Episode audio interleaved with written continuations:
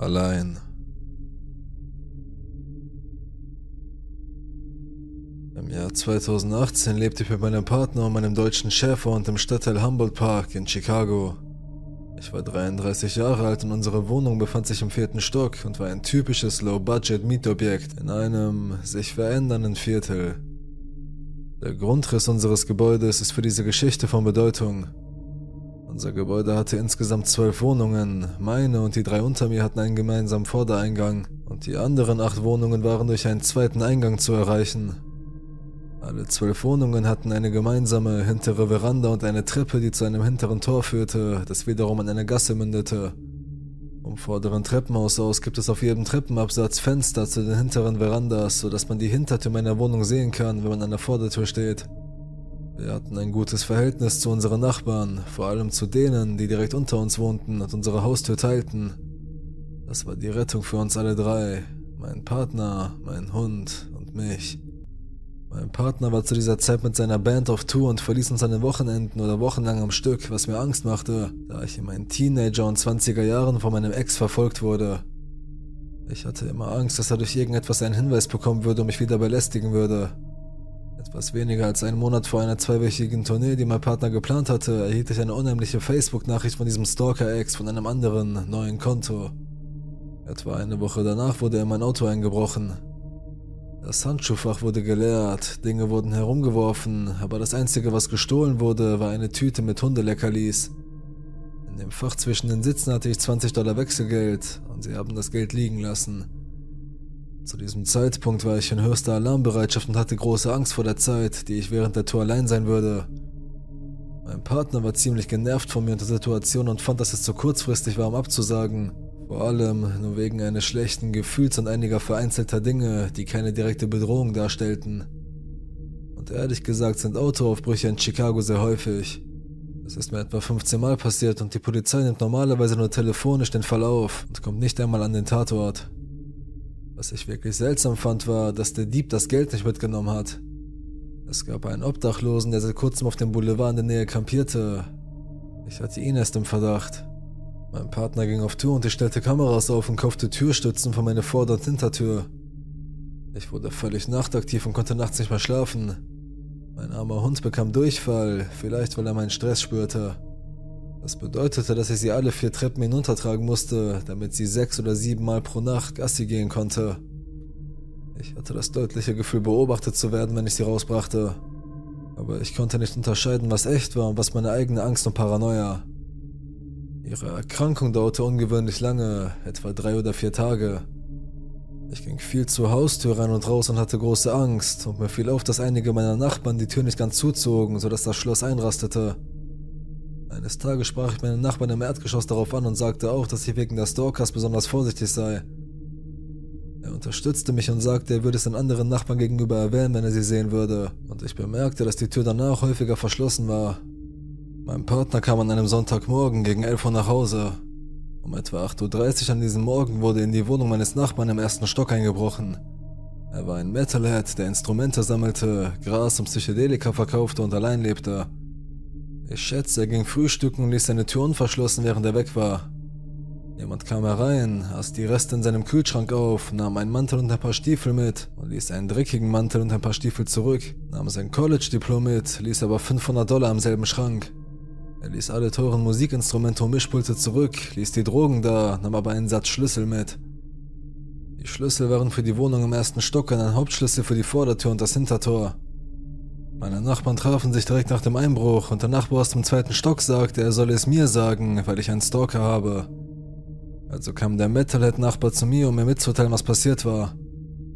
Mein Partner war gerade von seiner Tour nach Hause gekommen, als es an der Haustür klopfte. Ich fuhr aus der Haut, schaute aber durch das Guckloch und erkannte ihn, und wir drei standen vor der Treppe vor meiner Haustür, während er uns von dem Einbruch erzählte. Wir haben eine Weile geplaudert, etwa 20 Minuten. Während wir uns unterhielten, hörten wir, wie sich die Haustür unter uns öffnete und schloss, dachten uns aber nichts dabei. Dann sahen wir, wie ein Mann durch das Fenster die Stufen zu meiner Hintertür hochkletterte. Es gab keine andere Wohnung, in die er hätte gehen können, und er musste auf seinem Weg zu meiner Wohnung an allen elf weiteren zugänglichen Wohnungen vorbeigehen. Er war nicht mein Stalker, ich kannte ihn nicht, aber sein Bild hat sich in mein Gedächtnis eingebrannt. Er trug auffällige, schwarze, weiße Hightop-Tonschuhe. Sein schwarzer Mantel war zu groß und hing ihm von den Schultern. Wir schauten uns durch das Fenster an und er starrte auf halbem Weg, die Treppe zu meiner Veranda herauf. Langsam nahm er ein Handy und rief jemanden an, während er sich auf halber Höhe der Treppe langsam umdrehte. Er ging die Treppe in künstlicher Zeitlupe wieder hinunter, als würde er so tun, als sei er lässig, und setzte dann zu einem Sprint an, als er auf der Veranda unter meiner ankam. Mein Nachbar rannte die Treppe hinunter und bellte den Notruf. Mein Partner und ich rannten durch die Wohnung zur hinteren Veranda und sahen, wie eine Limousine und ein fensterloser Lieferwagen aus dem schäbigen Gebäude zwei Türen weiter herausfuhren.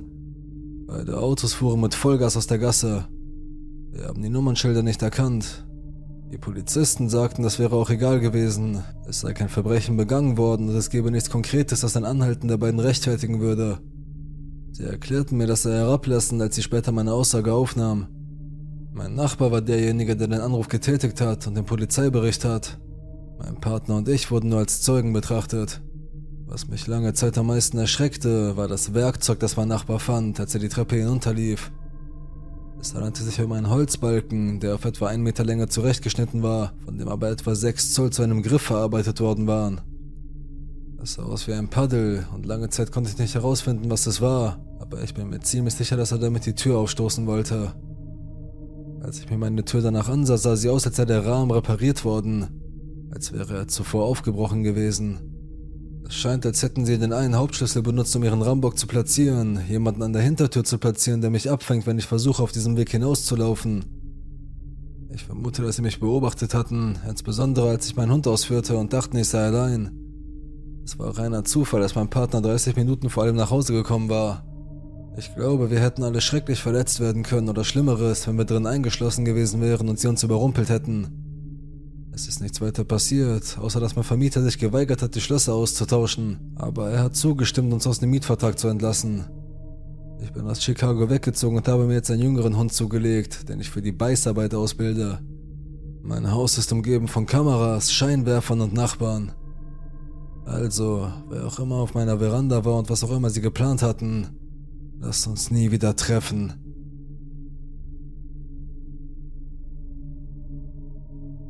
Irland. Damals, im Jahr 2009, befand sich Irland in der Rezession, aber ich schaffte es, ein Haus zu kaufen. Es war ein nettes, kleines Häuschen, das perfekt zu mir passte, da ich ein alleinstehender Mann war. Ich habe im Schichtdienst gearbeitet, also Tag und Nacht, Tag und Nacht. Anfangs dachte ich, es läge daran, dass ich nicht genug Schlaf bekam, aber dann geschahen Dinge im Haus, die ich mir nicht erklären konnte. Eines Abends zum Beispiel bügelte ich. Ich legte ein Handtuch auf das Geländer im Bad und ging zurück in die Küche, um noch ein paar Kleidungsstücke zum Aufhängen und Weglegen zu holen. Als ich zurückkam, lag das Handtuch auf dem Fußboden meines Schlafzimmers. Mein erster Gedanke war, dass jemand bei mir im Haus war, also rannte ich zurück in die Küche und holte die Bratpfanne. Es war ein kleines Haus, sodass sich nirgends jemand verstecken konnte. Nach einer Weile kam ich zu dem Schluss, dass es kein Eindringling gewesen sein konnte, denn die Tür war verschlossen und alle Fenster waren auch geschlossen. Ich war zu Tode erschrocken, aber ich redete mir ein, dass ich nicht aufgepasst hatte und dass ich das Handtuch vielleicht tatsächlich in meinem Zimmer vergessen hatte, obwohl ich wusste, dass das unmöglich war. Aber mit der Zeit wurde es immer schlimmer und ließ sich nicht so einfach abtun. Es ging so weit, dass ich sogar Angst hatte, in meiner eigenen Wohnung zu sein. Wenn ich zum Beispiel von der Arbeit nach Hause kam, vor allem nachts, gab es einen Lichtschalter an der Wand neben der Tür, den ich erst einschalten musste, bevor ich die Tür ganz öffnen konnte. Ich war so erschrocken, dass ich nicht einmal in die Dunkelheit schaute. Manchmal, wenn ich nachts die Tür öffnete, kam ein Windstoß aus dem Haus und begrüßte mich. Irgendwann war es so weit, dass ich anfing, mich zu fragen, ob ich den Verstand verlor. Es ging monatelang so weiter. Dinge verschwanden, Vorhänge wurden geschlossen, wenn ich einen Raum verließ und standen teilweise offen, wenn ich Minuten später wieder hereinkam. Der letzte Tropfen des Fasses war, als ich tatsächlich etwas sah. Ich kam eines Nachts gegen drei Uhr nach Hause, nachdem ich auf der Arbeit gewesen war. Ich öffnete die Flurtür und schaltete das Licht ein. Es gab einen Flur und am Ende des Flurs war eine Tür zu einem Badezimmer, das sich auf der Rückseite befand, und die Küche war auf der linken Seite. In dieser Nacht schaltete ich das Licht an und öffnete die Tür vollständig, um von einem großen, männlichen Schatten begrüßt zu werden, den ich nur als solchen bezeichnen kann. Und dieses Ding stand am Ende des Flurs. Wie es ein Schatten sein konnte, ist mir schleierhaft, denn es gab drei Scheinwerfer, die den Flur entlang liefen und alles beleuchteten. Aber dieser Schatten stand im Licht und war mir zugewandt. Mir standen alle Haare zu Berge, so groß war der Schreck, die Angst und die Panik. Ich brüllte, lass mich verdammt noch mal in Ruhe, lass mich einfach in Ruhe. Und damit drehte sich das, was auch immer es war, zur Seite und ich konnte das ganze Profil seines Gesichts sehen. Da gab es einen gewaltigen Knall und ein Stuhl flog durch den Flur auf mich zu. Ich verließ mit einem Bein das Haus, stieg wieder in mein Auto und fuhr zurück zu meinem Elternhaus.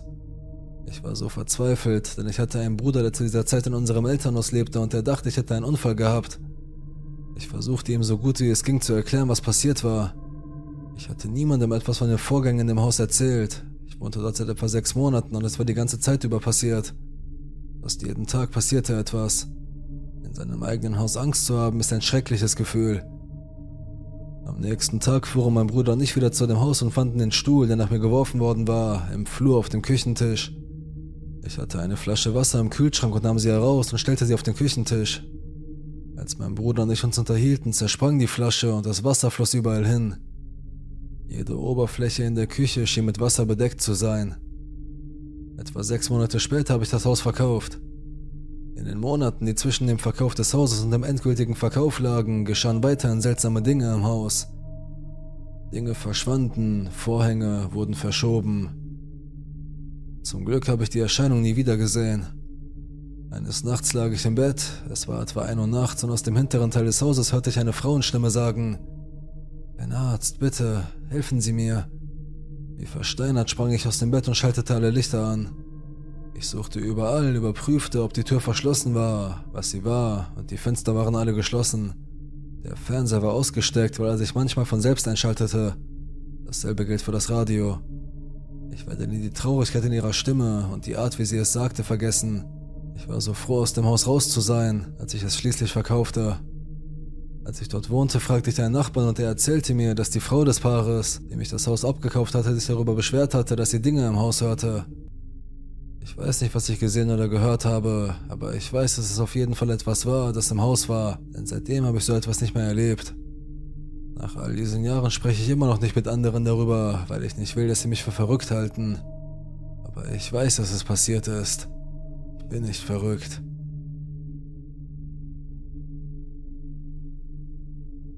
Tante May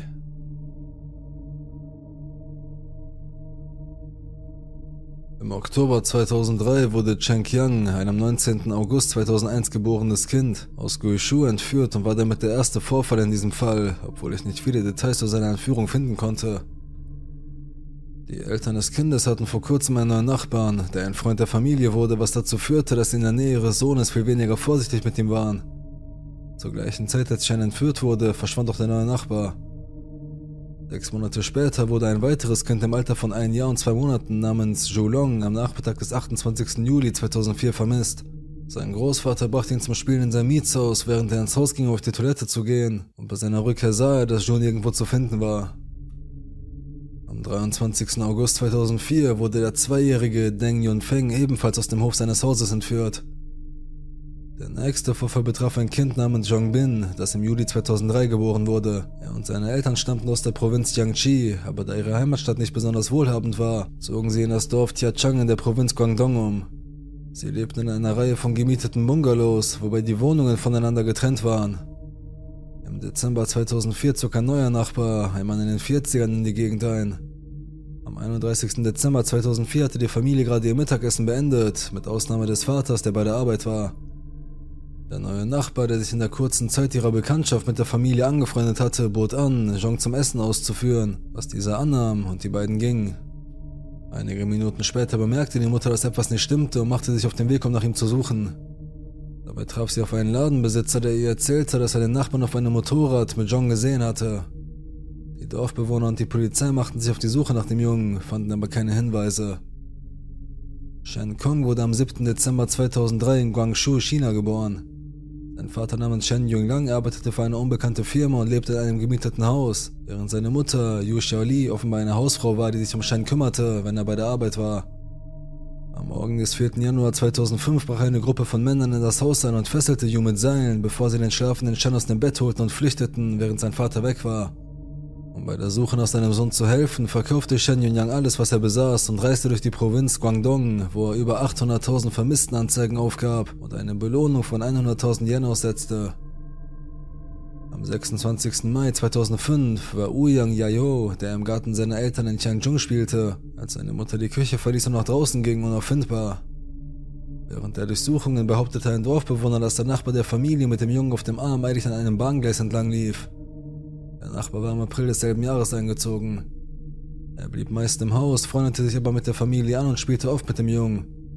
Oyangs Familie sagte, dass er in einem Sichuan-Dialekt sprach, und da er ihm nie seinen richtigen Namen sagte, nannten sie ihn einfach Sichuan. Der nächste Vorfall betraf einen Jungen namens Li Cheng-Ying, der am 8. Januar 2004 geboren wurde.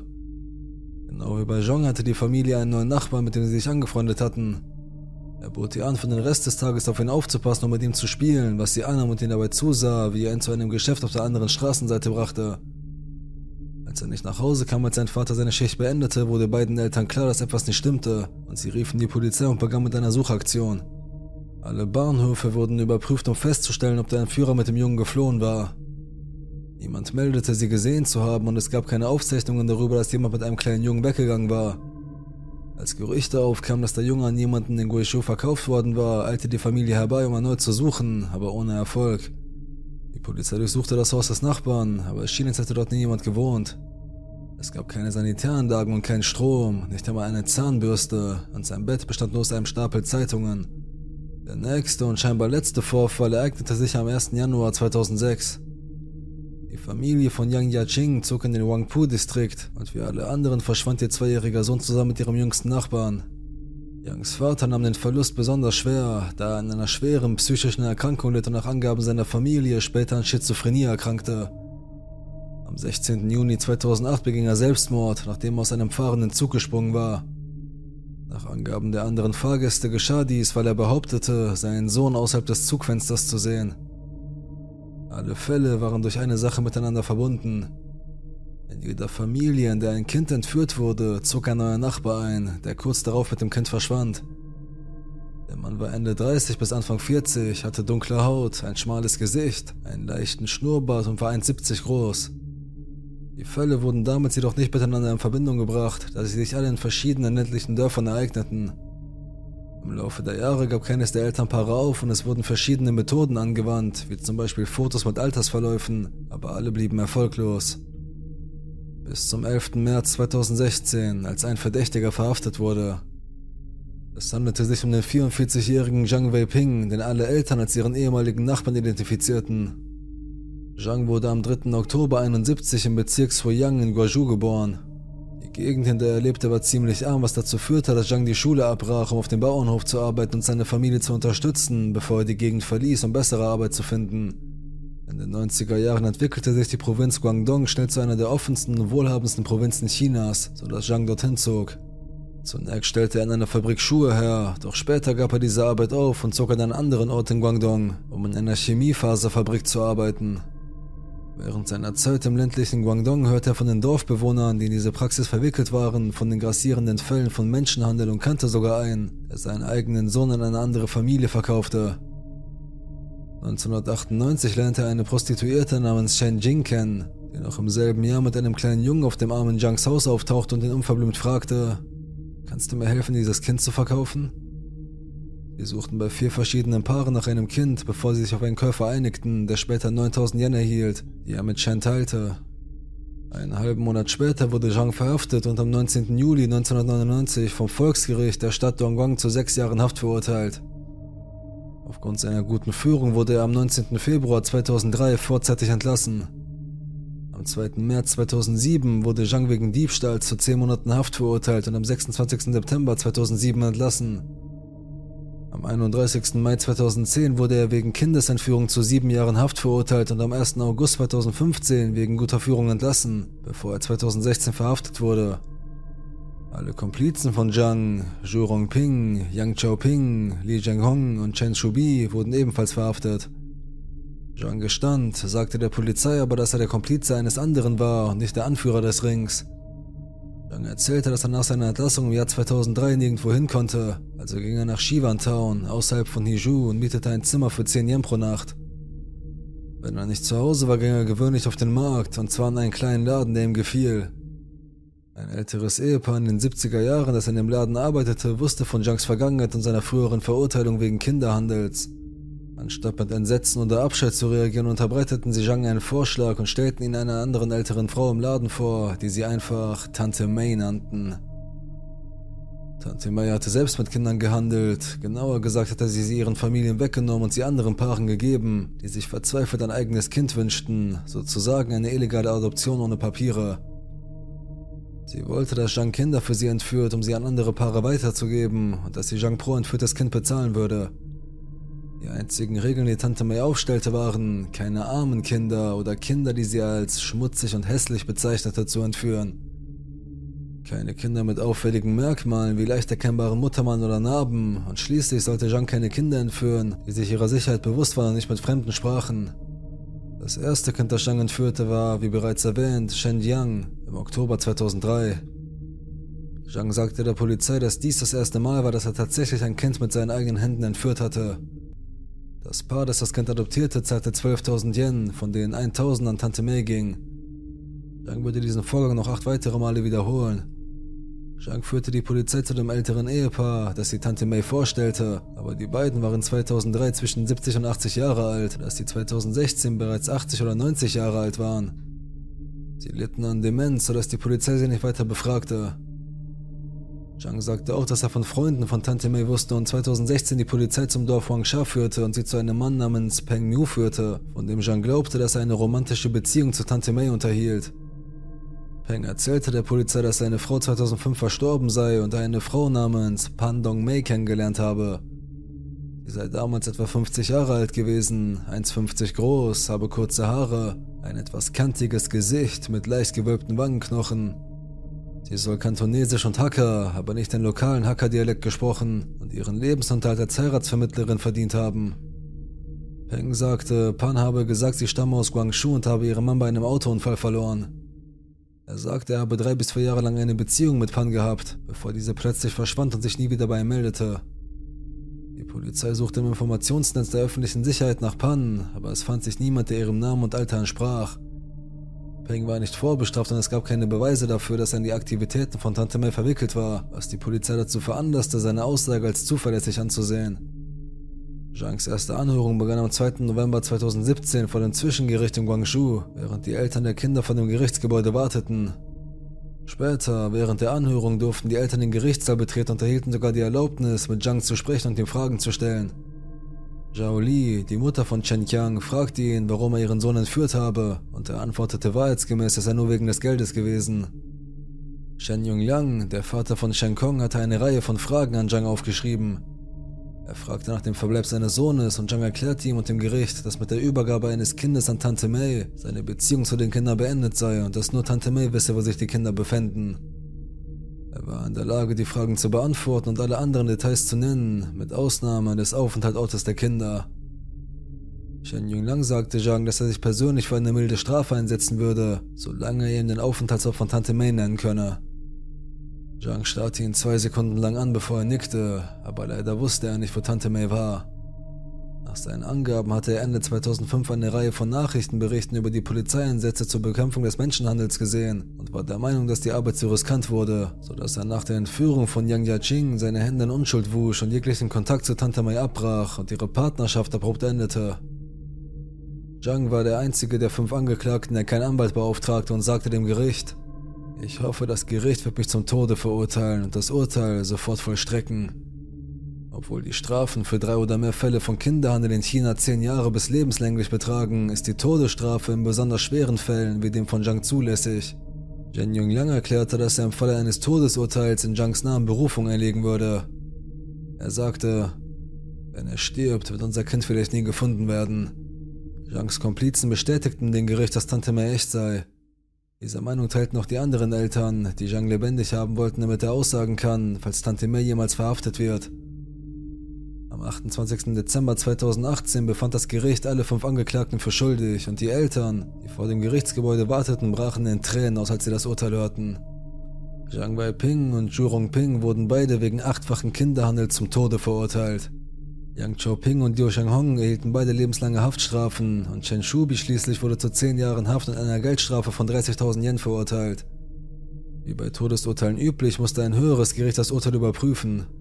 In der Zwischenzeit gab es eine gute Nachricht. Zwei der Kinder wurden am 2. November 2019 gefunden. Die beiden, inzwischen Teenager, hatten ein relativ normales Leben geführt, ohne von ihrer Entführung zu wissen. Es handelt sich um Chen Qiang und Yang Chia-Jing. Sie wurden durch einen DNA-Test identifiziert. Im Laufe des Jahres 2019 verstärkte die Polizei ihre Bemühungen, Tante May zu identifizieren und festzunehmen und setzte eine hohe Belohnung für jeden aus, der sich meldet und zwei Skizzen von ihrem Aussehen anfertigt. Am 4. März 2020 wurde Sheng Kong von der Polizei in Jiangzheng entdeckt und seine Identität durch DNA-Tests bestätigt. Genau wie Chen und Yang hatte Shen ein scheinbar normales Leben geführt, da er bei bester Gesundheit war, keine Anzeichen von Missbrauch aufwies und im dritten Jahr der Junior High School war. Darauf hatte Shen Yun Lang 15 Jahre lang gewartet, denn tragischerweise wurden seine Hoffnungen bei zwei früheren Gelegenheiten zunichte gemacht, als er glaubte, ihn gefunden zu haben, aber dieses Mal war es endlich soweit. Auch Shen Kong war glücklich, seinen richtigen Vater zu treffen. Der inzwischen 15-jährige Shen zog wieder bei seinen Eltern an und setzte seine Ausbildung in seinem Heimatdorf fort. Ebenfalls im Frühjahr 2020 wurde ein weiterer Jugendlicher gefunden, bei dem es sich vermutlich um Deng Yongfeng handelte. Deng freute sich über das Wiedersehen mit seinen Eltern und die beiden verbrachten den Tag mit Sightseeing und einem Essen in einem teuren Restaurant. Deng zog auch wieder bei seinen Eltern ein. Am selben Tag wurde auch Julong gefunden, per DNA identifiziert und mit seinen leiblichen Eltern wiedervereint. Am 6. Oktober 2021, nur wenige Tage vor dem Geburtstag seines Vaters, wurde der heute 17-jährige Li Chengqing zehn Stunden von seiner Heimatstadt Shenzhen entfernt aufgefunden und identifiziert. Auch Li wurde mit seinen Eltern wiedervereint. Am 10. Dezember 2021 wurde Zhangs Prozess in zweiter Instanz abgeschlossen und das oberste Gericht der Provinz Guangdong bestätigte die Urteile, einschließlich Zhangs Todesurteil, aber diesmal wurde die Entscheidung, Shen Yungliang und seiner Frau keine Entschädigung zu gewähren, aufgehoben. Es wurde angeordnet, dass Zhang den beiden 350.000 Yen Entschädigung zahlen muss. Zhangs Grundstücke wurden zwangsversteigert und die daraus erzielten Erlöse wurden für die Zahlung der Entschädigung verwendet. Sechs der acht vermissten Kinder wurden wiedergefunden. Der Verbleib von Zhong Bin und Wu Yong Yehao ist nach wie vor unbekannt. Aber wenn man den Trends der Vergangenheit glauben darf, ist es wahrscheinlich, dass sie wie die anderen Kinder ein unauffälliges und normales Leben führen. Tante May wurde nie gefasst und ist Chinas meistgesuchte Menschenhändlerin und eine der meistgesuchten Flüchtigen des Landes überhaupt. Am 27. April 2023 wurden sowohl Zhang Beiping als auch Zhu Rongping hingerichtet. Seit dem 12. Mai 2023 werden Zhongbing und Ouyang Yahao immer noch vermisst, während Tante May weiterhin unerkannt bleibt.